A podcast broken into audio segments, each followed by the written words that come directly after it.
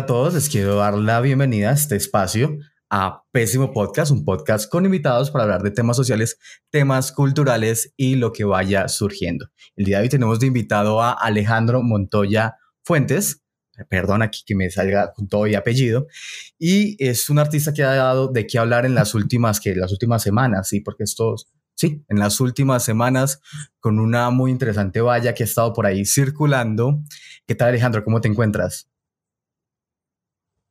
Venimos, Camilo, ¿cómo estás? Muchas gracias por la invitación. Hola, aquí súper, aquí con toda la energía para grabar este programa, eh, porque tú me venías apareciendo desde hace, que hace unos meses en mi feed, por ahí una que otra publicación tuya y yo, ¿qué es esto? ¿Qué es esto?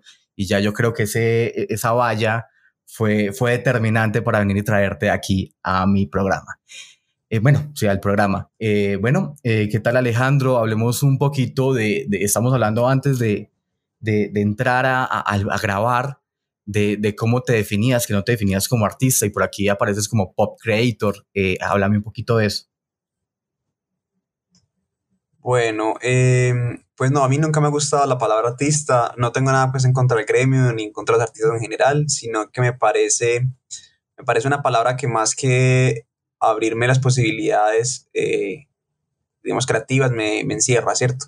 En el sentido de que si me nomino artista, eh, cada pieza que yo haga va a estar va a estar supedida como al, al, discurso a la, o, al, o, al, debate de esto es arte o no es arte, ¿cierto? Entonces, si yo un día, como tú decías, hago una valla y al otro día me da por hacer un comercial y al otro día me da por hacer un producto masivo pues para la venta, eh, siempre si me domino como artista, el, el, debate es más, más allá del producto, más allá de la pieza, eh, no vas a centrar en ella, sino en si es arte o no. Entonces yo nunca, la verdad, he definido, me he definido como artista, ni, como lo, ni, ni he definido lo que hago como arte. Yo le digo piezas o obras, pero pues nunca van con la palabra arte, para permitirme un, como una creatividad mayor, ¿cierto? En el sentido de que puedo hacer lo que yo quiera sin tener que estar pensando si esto va a ser categorizado como arte por, por cierto grupo de gente eh, o no. Entonces me, me gustó más la palabra creador, me parece que creador es una palabra mucho más amplia.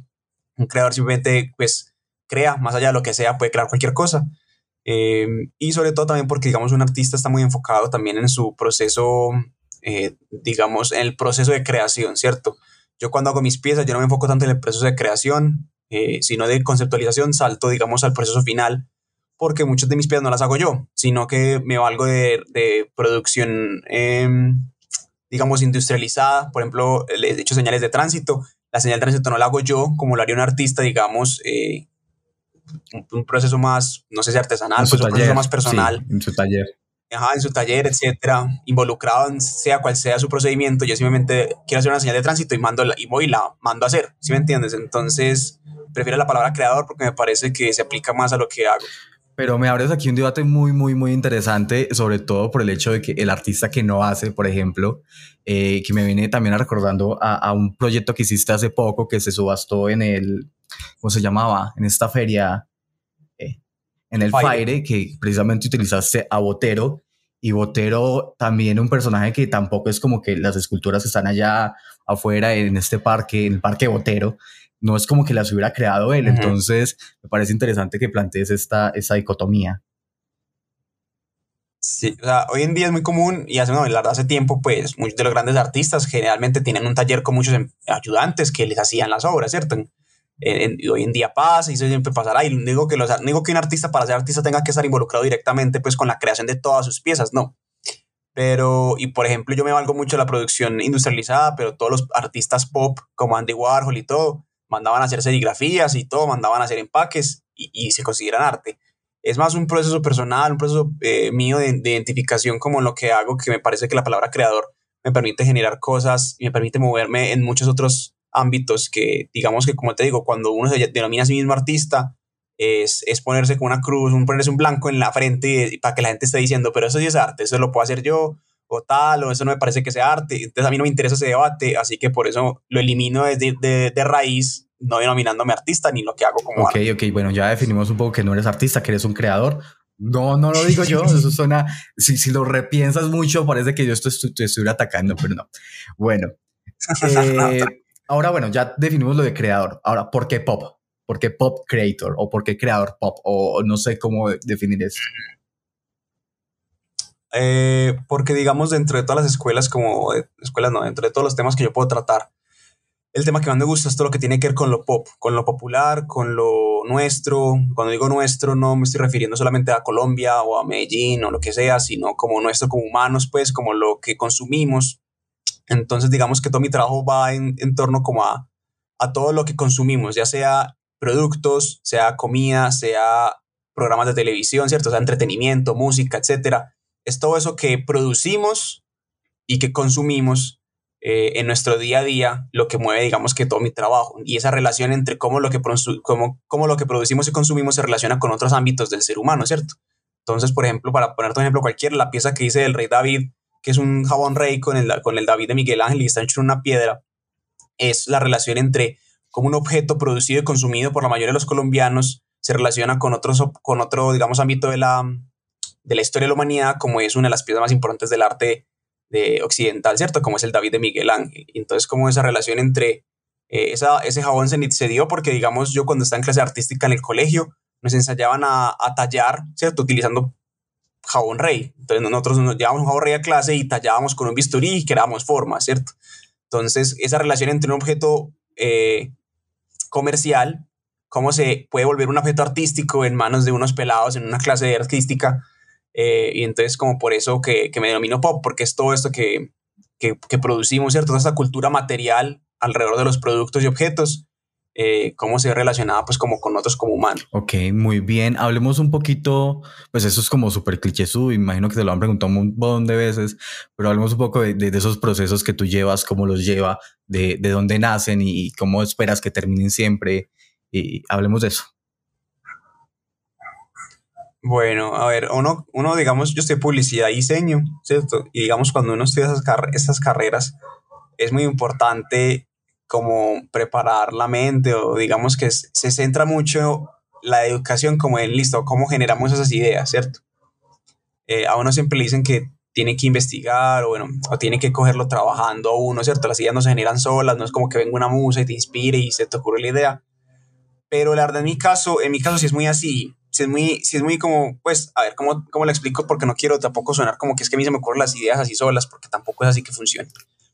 Digamos que el proceso de investigación para mi trabajo no es un proceso de investigación eh, consciente en el sentido de que yo me siento en cada pieza y voy a pensar qué hacer, sino que las piezas vienen de mi relación con los productos o con la cultura material que les contaba eh, en el día a día. Entonces, para eso no es que tenga que investigar, ¿no? yo no tenía que investigar sobre el jabón rey, sino que viene de una, de una experiencia propia en, en, mi vida, en mi infancia, ¿cierto? Cuando estaba en el colegio.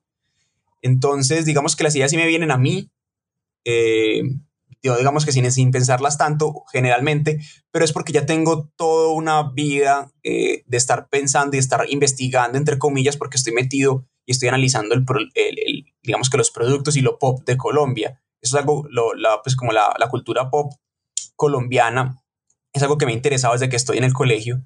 Eh, entonces, digamos que las ideas me vienen es porque ya tengo todo eso en la cabeza formado, ¿cierto? Ya tengo ciertos eh, referentes visuales, ciertos referentes auditivos, etcétera, culturales. Entonces, yo digamos que, que un día estaba recordando pues la historia de, del jabón rey y dije, dije, es como si fuera un bloque de mármol, pues como que lo tratamos en la clase como si fuera un bloque de mármol y ahí, fue que se me ocurrió la idea y empecé pues como el proceso para crearla. Entonces, digamos que que para mí me parece, pues sobre todo que se, en este podcast, eh, supongo que hay gente de todo tipo pues escuchándonos y viéndonos, pero digamos que hay personas que trabajan en lo que es creativo. Mm, es cierto que uno, digamos, las ideas le tienen que llegar cuando uno está trabajando, ¿cierto? Uno no puede estar simplemente echado jugando, no sé, jugando play todo el día y las ideas van a llegar, no. Uno tiene que, estar inmerso como, en, como en, en, pensar las ideas, ¿cierto? Dejarlas marinando. Por ejemplo, a mí se me ocurre una idea y yo no la hago ahí mismo, sino que yo dejo que me la pienso, ¿cierto? La trabajo unos días, me pongo a escribir, me pongo a pensar ideas relacionadas, conceptos, etcétera, hago un mapa de ideas y luego lo dejo unos días ahí para que mi cerebro lo siga pensando como en el fondo pues de la cabeza, ¿cierto? Yo como mi, mi vida común y corriente para ver si se me ocurre algo, para ver cómo la puedo desarrollar y ya luego empiezo. Pero, pero sí, las ideas o el proceso, digamos, de generación de ideas ocurre es porque yo trabajo con los temas pop y vivo 24, pues no cuando estoy dormido no, pero vivo el resto del tiempo inmerso en la cultura pop, ¿cierto? O sea, porque es lo que consumo, es lo que veo, etcétera. O sea, yo cuando voy, digamos, a mercar o voy de uno, todo el tiempo estoy viendo esas cosas. Entonces, cuando llego ya a mi casa, etcétera, y se me ocurre una idea, tengo todo eso ya en la cabeza predispuesto para empezar a desarrollar. Ok, no, sí, sí, me parece algo como, como que uno trabaja las ideas en pasivo. Es, suena raro con la primera vez que uno lo,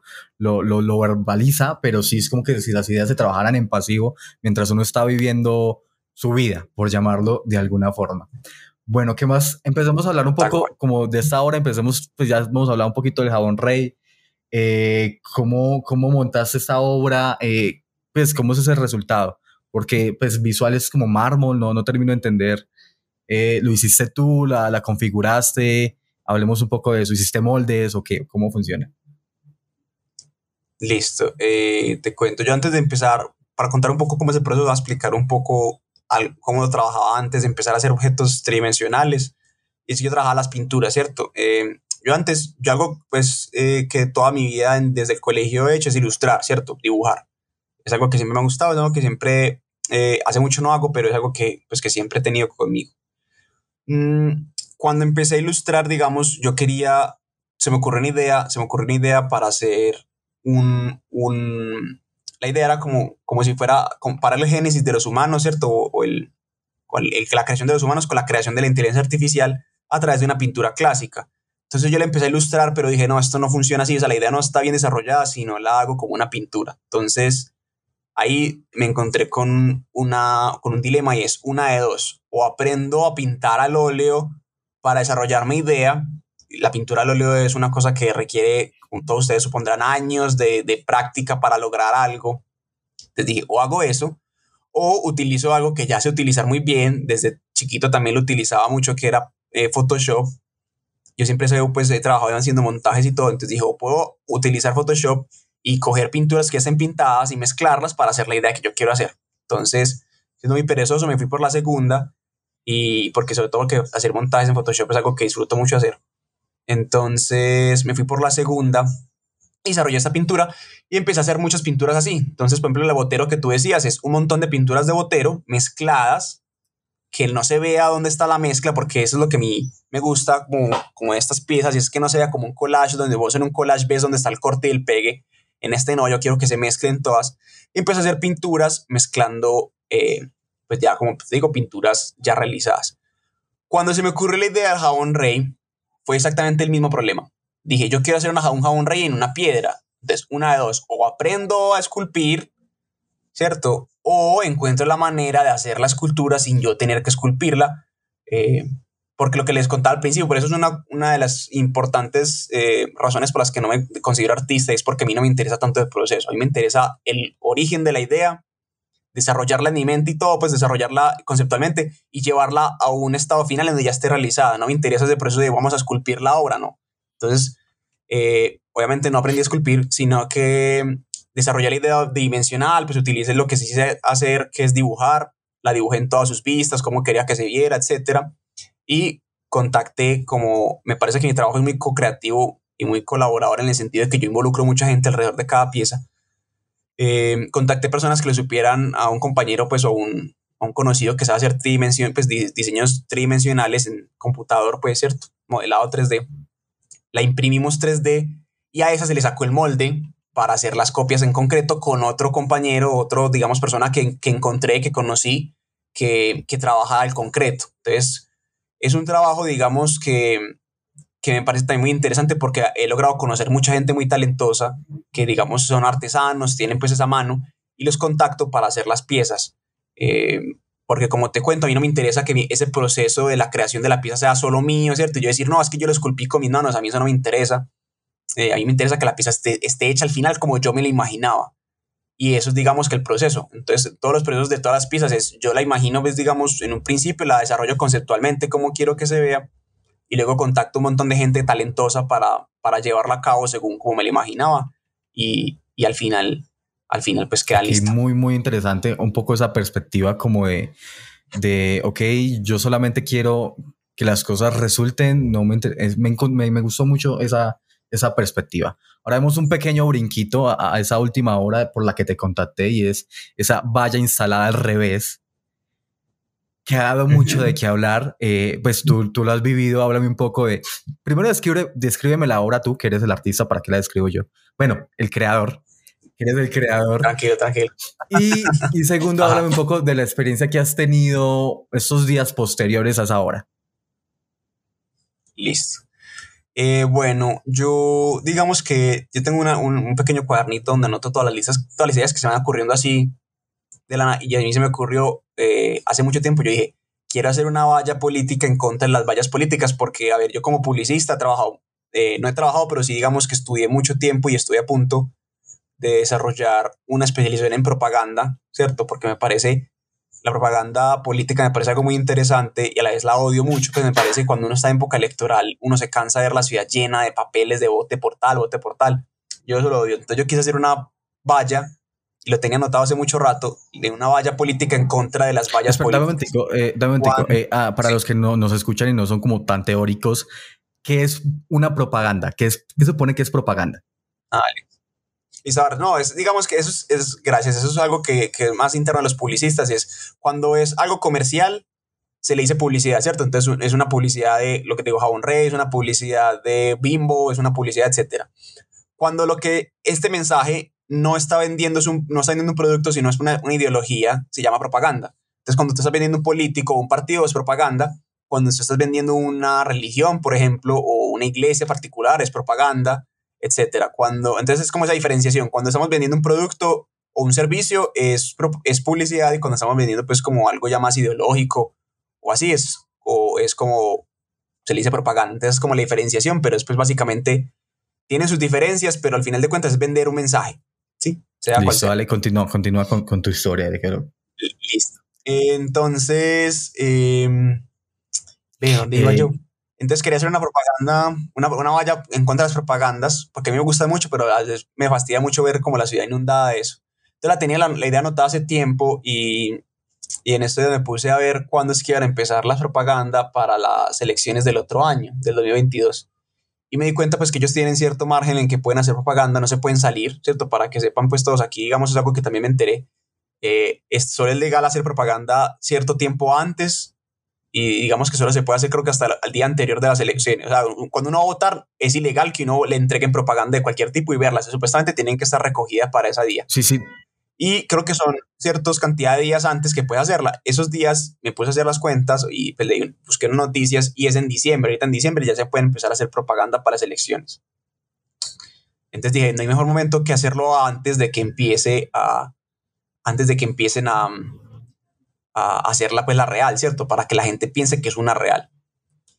Entonces contacté a, pues pensé la idea, eh, la tenía pues sin hacerla, la pensé y contacté primero a una em, empresa, pues una empresa de vallas de aquí de Medellín para ver cuánto, cuánto costaban las vallas, porque yo sabía que eso es algo muy, eso es algo muy caro, ¿cierto? Hacer una valla no es algo pues que todo el mundo eh, se puede costear, sobre todo porque digamos que cuando vos haces una valla tienes que ponerla un mes, entonces eso es más costoso todavía y yo decía, no, pero eso, o sea, yo no necesito esto un mes, yo quiero que la idea salga y todo, pero yo necesito tener esa valla puesta un mes.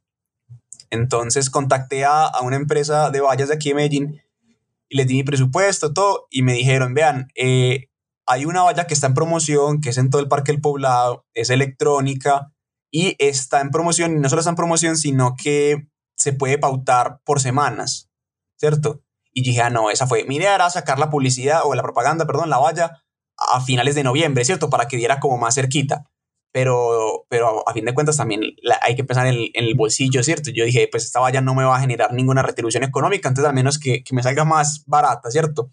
Entonces esa, esa, esa promoción acababa en, en octubre, en, en, septiembre, entonces me fui pues por, por ella. Y, y, ya pues como cuando me dieron las simplificaciones de la valla, los tiempos, la empecé a desarrollar. Entonces ya así que empezar a hablar un poco de cómo fue el proceso para desarrollarla. No, si, si, quieres, háblanos del proceso. Eh, que, pues sí, háblanos del proceso. Listo. Yo la idea, pues como que les contaba, era hacer una propaganda en contra de las propagandas, o sea, las vallas políticas. Y primer punto, pues era buscar cómo, cuál es el mensaje que siempre transmite las vallas políticas y siempre es el mismo, siempre es el político o la política de frente, ¿cierto? Como con la mirada hacia el futuro o lo que sea. Eh, de, cada partido pues tiene como sus guías en cuanto a colores y cuanto a las poses de, de los políticos. Eh, si ustedes se dan cuenta, por ejemplo, casi la mayoría de los vallas del Centro Democrático, pues, o al menos aquí en Antioquia, tienen el sombrero pues como como antioqueño, ¿cierto? Es algo muy común, que son indicaciones pues de cada partido. Entonces siempre es el político como con el mensaje publicitario que sea. Mm, entonces yo dije, bueno, esto claramente, o sea, mi, mi ataque era todas las vallas, no importa cuál partido sea, no importa que las políticas de cada partido sean en, en, teoría completamente opuestas, ¿cierto? Unos quieren tal cosa y otros quieren todo lo contrario, las vallas siempre son iguales, siempre son iguales, siempre es el, el país va a estar mejor conmigo y esta es mi cara, ¿cierto? Vote por mí. Entonces, yo, eso es mentira, al final de cuentas, claramente eso es mentira, a, ninguno de ellos les interesa Colombia, solo les interesa, como hemos visto, y yo no creo que nadie le esté diciendo nada nuevo, pues la, la desaprobación en, en, los políticos es, está en un tope histórico, pues increíble, y es porque nadie confía en ellos. Entonces yo dije, vamos a mostrar una valla por detrás, por lo que digamos que verdaderamente ellos están diciendo. Entonces, la idea, la idea fue como hacer una valla como si se viera por detrás, ¿sí? Entonces tenemos a un político que está de frente en la, en la teórica, la, la, valla teórica, es como que el político está de frente y dice todo por Colombia. Y la que está puesta, que es la que al final realicé, es por detrás y está el político con los dedos cruzados por detrás y el texto pues todo por Colombia está invertido, ¿cierto? Porque es como si lo estuviéramos viendo por detrás. Ah, imaginemos como la toma de fotos del político, como si el texto fuera tridimensional, estuviera ahí flotando al lado de él y nosotros simplemente cambiáramos el ángulo y nos fuéramos por detrás de él y la viéramos. Y en fin de cuentas, esa es la pieza, la pieza, digamos que utilice los colores genéricos de todas las vallas políticas de Colombia, que es rojo, blanco y azul. Mm. Y está pues el político cruzando los dedos y la instalé pues en el Parque del Poblado, que es un lugar donde tiene pues como mucha visibilidad, es un lugar muy peatonal, es un lugar de la zona rosa de Medellín. Y, y ahí quedó, ahí quedó durante una semana y luego la cambié como por, por, otra, por otra pieza pues que tenía. Es Colombia en Obras, si no estoy mal, ¿cierto? Sí. Que es una señal de tránsito que es Colombia en Obras, que, que me pareció también bacano pues tenerla como expuesta así. Sí que es la que está en este momento todavía puesta. Hablemos un poco de las reacciones del público. Eh, ¿Qué te dijeron? ¿Qué te comentaron? Eh, ¿Te sentiste atacado? ¿Qué ocurrió? ¿Qué ocurrió después de eso? Porque fue, fue un acto no, medio pues, provocativo. Claro, claro. Eh, a ver, me parece que no importa de qué partido, digamos, de qué, en qué parte del espectro político esté alguien en este país, ¿cierto? Pero el 88% creo que es desaprobación del Congreso, indica que no importa en qué lado estés, no te gusta los, al menos el congres, los congresistas no te gustan, pues. Y eh, la, la desaprobación del presidente también es muy alta. Entonces yo creo que cuando, yo creo que atacar a los políticos en general, porque mi idea era esa, mi idea era como, no estamos hablando de un político este o el otro, porque es un sentimiento que no importa si vos sos, eh, si vos sos de la Colombia Humana, si vos sos del, del Centro Democrático, si sos del Partido Liberal, Conservador, etcétera. A vos Mm, vos no confías en los, en los políticos, ¿cierto? Eso, esa es como la idea general. La gente aquí no confía en el político. Porque, ¿Por qué? Porque se ve no solo en lo que te digo, no solo en los, en los, pues como en los porcentajes de desaprobación, sino en los dichos que tenemos. Aquí cuando alguien va a votar siempre es, no, es que es el menos peor, o voto por este para que ese otro no quede, o es que este roba, pero roba sí, menos. Me parece la, la peor de todas las frases de, del, del haber colombiano. Es como, no, es que roban, pero roban poquito, y uno es como, pues estás consciente de lo que estás pero diciendo. ah, es como, sí, pero no tienen que robar, ese no es, no, ¿por qué le estamos pagando para que roben? Ese no es su trabajo. Entonces, eh, mi, idea, mi idea era esa, mi idea era como atacar al político genérico y eso generó mucha repercusión porque mucha gente se siente igual, o sea, eh, la idea de las piezas que yo hago más allá de la valla es que las personas se sienten identificadas, ¿cierto? Eh, se sienten identificadas porque es una realidad que todos compartimos. Entonces, cuando vos ves un ataque a un político o a los políticos en general, eso obviamente genera mucha repercusión porque, porque pues es, es algo real, ¿cierto? Es algo que todos sentimos, no importa en qué parte del espectro político estemos.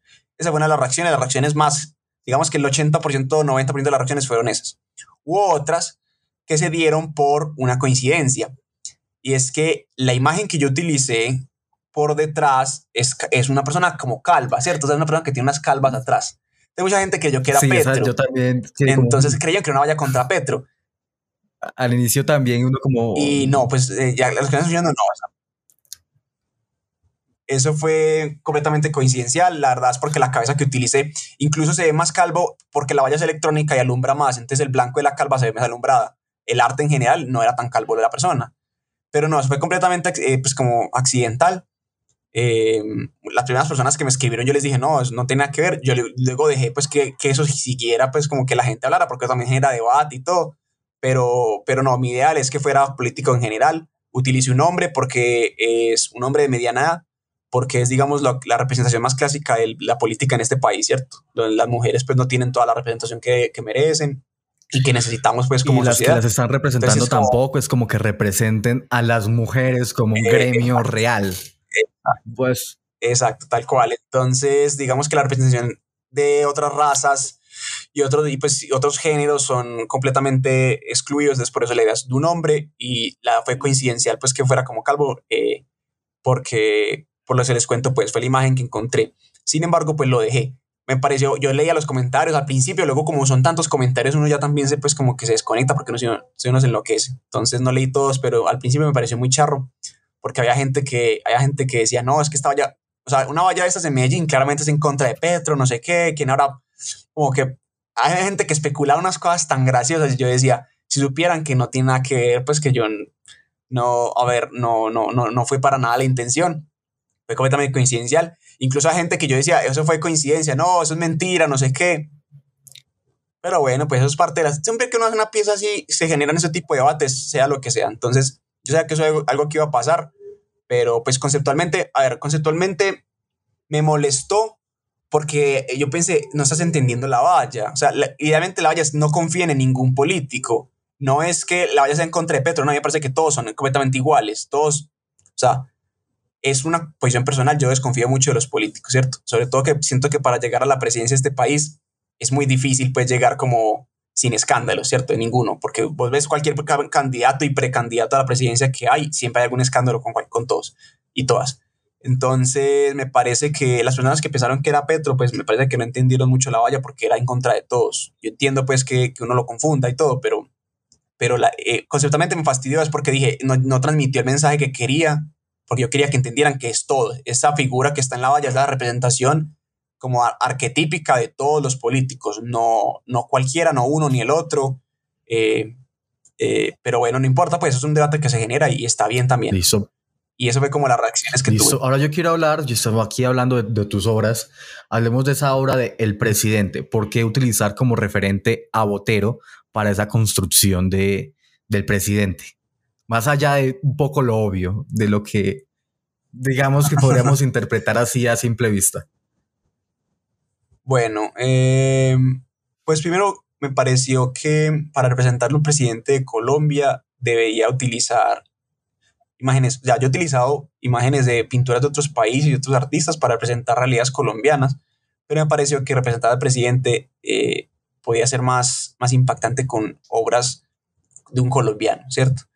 Eh, eh, Botero, Botero, pues digamos que algo que me di cuenta con esta pieza es que hay más gente que odia a Botero que a Duque. Me pareció muy sorprendente, pero a nadie le importó que fuera Duque ni que lo estuviera criticando. La gente solo decía que gonorrea No sé, pues yo gonorrea, no, pero si se puede decir, tranquilo, dígalo. Aquí no tenemos restricción de edad, dígalo.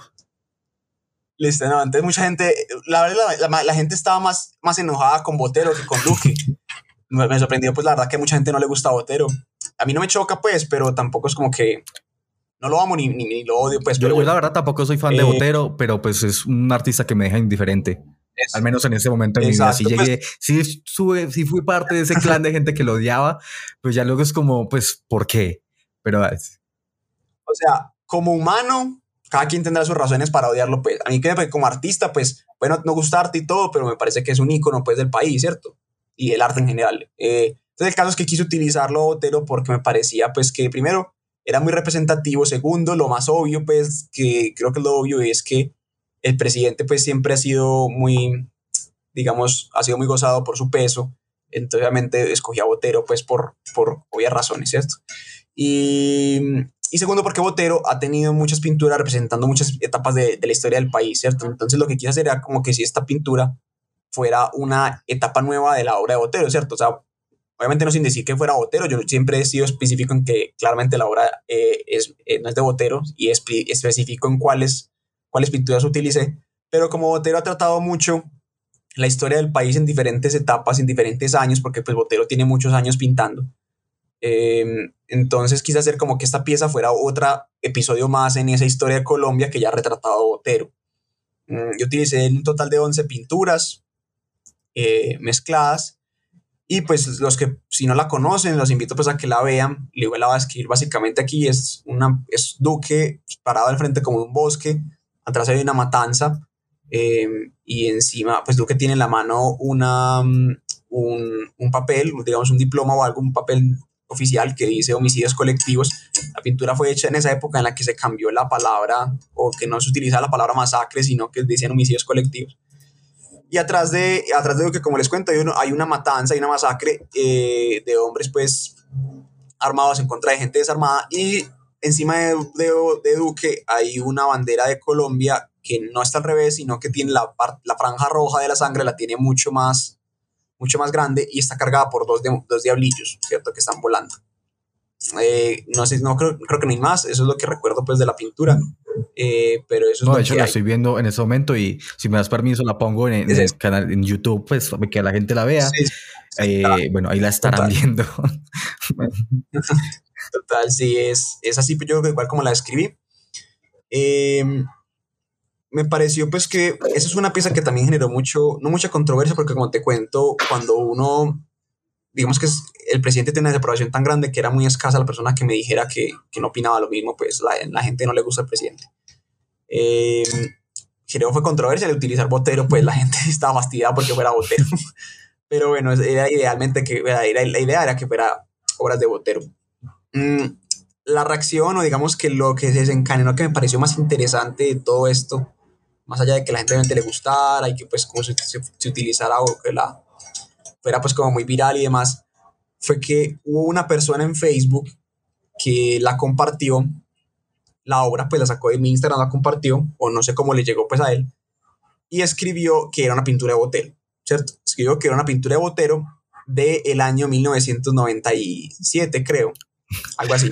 Pues como que le puso el presidente, bueno, el caso es que Botero, la obra se llama El Presidente Revisado, ¿cierto? Porque Botero tiene una obra que se llama El Presidente. Eh, tiene más, tiene creo dos pinturas sobre el presidente, una que está dormida, el presidente dormido, y otra obra del presidente que se llama así, El Presidente. Yo le puse al presidente revisado en el sentido de que listo, es una revisión al concepto del presidente que Botero hizo hoy en día por mí. Entonces una persona puso el presidente y le puso 1997 y le puso Botero y en, Facebook. Y eso se, se, esparció, se esparció, se esparció. Eh, entonces la gente comentaba, no, que, que, que tan visionario, que el arte como puede predecir el futuro. Botero los Simpsons ahora, Botero los nuevos Simpsons. Haga haga de cuenta como los Simpsons prediciendo el futuro. Eh, mucha gente creyó que era Botero. Y obviamente otra gente, otra gente decía, pues, amigos, claramente no es Botero, pues como, como Botero va a, a, poner domicilios colectivos, pues man, ¿qué vas a ver? O sea, el, no ve el futuro. Pero me gustó mucho eso porque, les digo, mucha gente creyó que era real, que era un Botero real, y eso me parece que es, es uno de los objetivos que yo tengo con mi obra, es que las personas crean que son completamente reales, ¿cierto?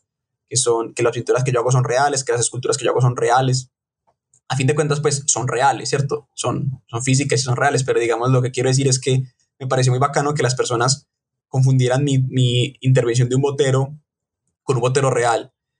Y, y, fue pues muy, muy, muy agradable esa sensación, la verdad. Pues yo sí comenté como, no, miren, la hice yo y todo, pero, pero pues como que yo dije que eso corriera mucho tiempo, no más como para ver qué tanto las personas creían que era, que era un.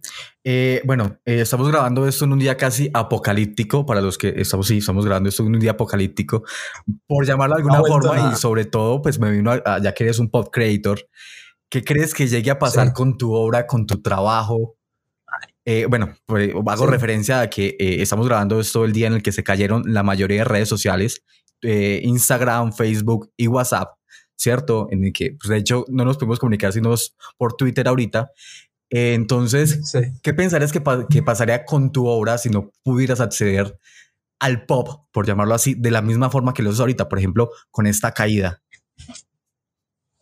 Listo. eso es algo que justamente, pues como coincidencialmente estaba hablando ahorita con una, con una amiga, y es que sí, mi trabajo, mi trabajo se, no depende, pero sí se basa casi pues que en, un gran porcentaje en las redes sociales, ¿cierto? No solo para transmitirlo, sino que por ahí también yo consumo muchas cosas y todo.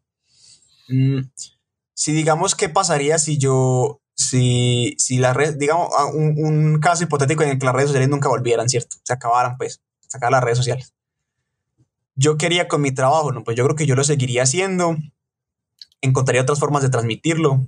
Eh, sería muy, muy fuertemente aporreado porque obviamente la idea de las redes sociales es poder transmitir al mayor número de personas, pero pues la valla, por ejemplo, la valla la ve la gente que esté transitando por ahí.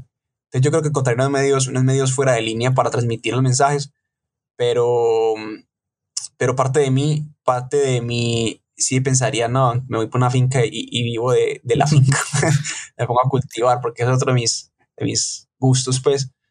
Eh, pero digamos que las redes sociales hoy en día se ve todo como ustedes están escuchando, no sé si cuando estén escuchando este podcast las redes ya volvieran o efectivamente se cumplió la profecía y nunca volvieron. Pero las redes sociales son muy, hoy en día son algo indispensable, pues algo indispensable porque miren lo que ha ocurrido hoy, o sea, todas las cosas que se han paralizado. Eh, igual yo, yo, pues, yo tengo mi sitio web para que la gente vea pues todos mis trabajos, pero no es lo mismo. O sea, es las redes sociales es básicamente donde todos los creadores de contenidos, creadores visuales, músicos, etcétera, están. O sea, sobre todo Instagram, la red social me parece que por predilección para las personas con, con, con cosas creativas, eh, excepto pues los escritores que se más por Twitter, pero todos los que tienen que ver con cosas visuales o musicales, etcétera, están en TikTok, están en Instagram, etcétera. Es una plataforma para que todas las personas puedan crear algo y puedan transmitirlo a un público, ¿cierto? Antes antes, digamos, si vos eres un artista o algo, lo que fuera, y creabas una obra, la manera de llegar a más personas era a través de una galería, a través de un museo, etc. Hoy en día, digamos, todas las personas cortan ese intermediario y pueden dirigirse directamente a un público que pueden ir construyendo eh, a través de sus piezas. Entonces me parece que son algo indispensable y algo muy, muy positivo pues para las personas que tienen eh, estas como aspiraciones creativas. Y si desaparecieran, no, no va a desaparecer, pues yo creo que los trabajos creativos, porque pues hasta hace nada las redes sociales existieron y antes de eso hemos tenido muchos artistas muy famosos. Pues no, y no, no, no o sea, no, no, no sé si digamos Picasso o Da Vinci o no sé, incluso Warhol, que es más moderno, eh, se vieran negativamente influenciados porque no habían redes sociales en esa época, ¿no? ¿Cierto? Eso seguirá existiendo, yo seguiré haciendo mis obras, eh, mis piezas, lo que sea, pero parte de lo que es pop es las redes sociales, ¿cierto? Eso sigue siendo algo completamente vital y, y pues me, obviamente me afectaría un montón, pero lo que les digo es que la colombianidad, el jabón rey, todas esas cosas siguen existiendo y seguirán existiendo en redes sociales, entonces por ahí nos veríamos en la calle, yo no sé, repartiría volantes, interesante ese proyecto de los volantes. Eh, bueno, ya un poco para terminar, lo siento si te cojo aquí a quemar ropa. Yo por general suelo terminar las conversaciones con, o al menos de mis invitados, con, bueno, primero una invitación a que sigan sus redes sociales, a que lo sigan sus proyectos, XYW, y ya su última intervención, una frase que, digamos, considere polémica y que no quiere explicar. O sea, está una, una frase polémica y ya, y, la, y cierre ahí su intervención. Sobre lo que, lo que quiera, cualquier tema. que desee, cualquier cosa, como lo quiere decir usando las palabras que quiera usar. Así de sencillo. es un boleto libre a, decir lo que, le, lo que quiera, sin explicarlo. Eh, no sé si es polémica, pero la invitación, en las redes y ya luego Ah, bueno, primero la invitación a las redes sociales. Bueno, los invito a que me sigan en redes sociales, sobre todo en Instagram, pues también tengo Twitter, pero es más personal donde subo mis bobadas que pienso en el día a día. E igual ambos, ambas redes sociales tengo el mismo nombre, Alejo M. Fuentes. Me pueden encontrar así en Instagram en redes sociales, en, en Twitter, y me pueden buscar mi sitio web que se llama alejandro.city. Eh, y ya, los dejo pues como, como ahí. Mm, no sé si es polémica, pero eh, ahora como con todo lo que estaba pensando hoy, en, hoy con, lo de con lo de Facebook y todo esto, yo considero eh, no sé si han visto, ter, visto Terminator, sí, menos la sí, sí, claro. Tampoco, sí. Listo. Para mí Facebook es el Skynet de la vida real. O sea, para mí Facebook es una empresa malvada, es una empresa que, que nos va a destruir. definitivamente, yo, siento que Facebook nos va a destruir a todos, pues, ¿no? Como humanidad nos va a destruir, nos, nos está destruyendo, pues, con, con... Es que no quiero andar mucho en la explicación, pero Facebook es una empresa malvada y, y, estoy en una de las empresas de, o sea, mi trabajo está en Instagram que es de Facebook, pero les digo que esa empresa, esa empresa sí o sí es malvada y sabe que lo son y lo siguen haciendo porque, porque les da, pues porque la plata, ¿cierto? Pero, pero es malvada y estoy seguro que nos va a destruir a todos. Bueno, ahí teníamos la intervención de Alejandro Montoya, este este creador pop. Eh, recuerden seguirnos a nosotros en todas las redes sociales. Estamos disponibles en YouTube, en, estamos disponibles en YouTube, en Facebook, en Spotify. Ahora estamos en Google Podcast. No hemos entrado a Apple Podcast, pero bueno, ahí estamos en el proyecto.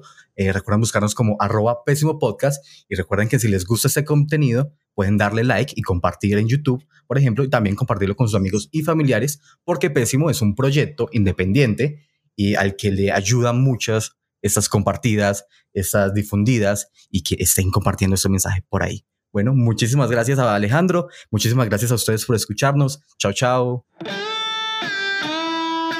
Chao.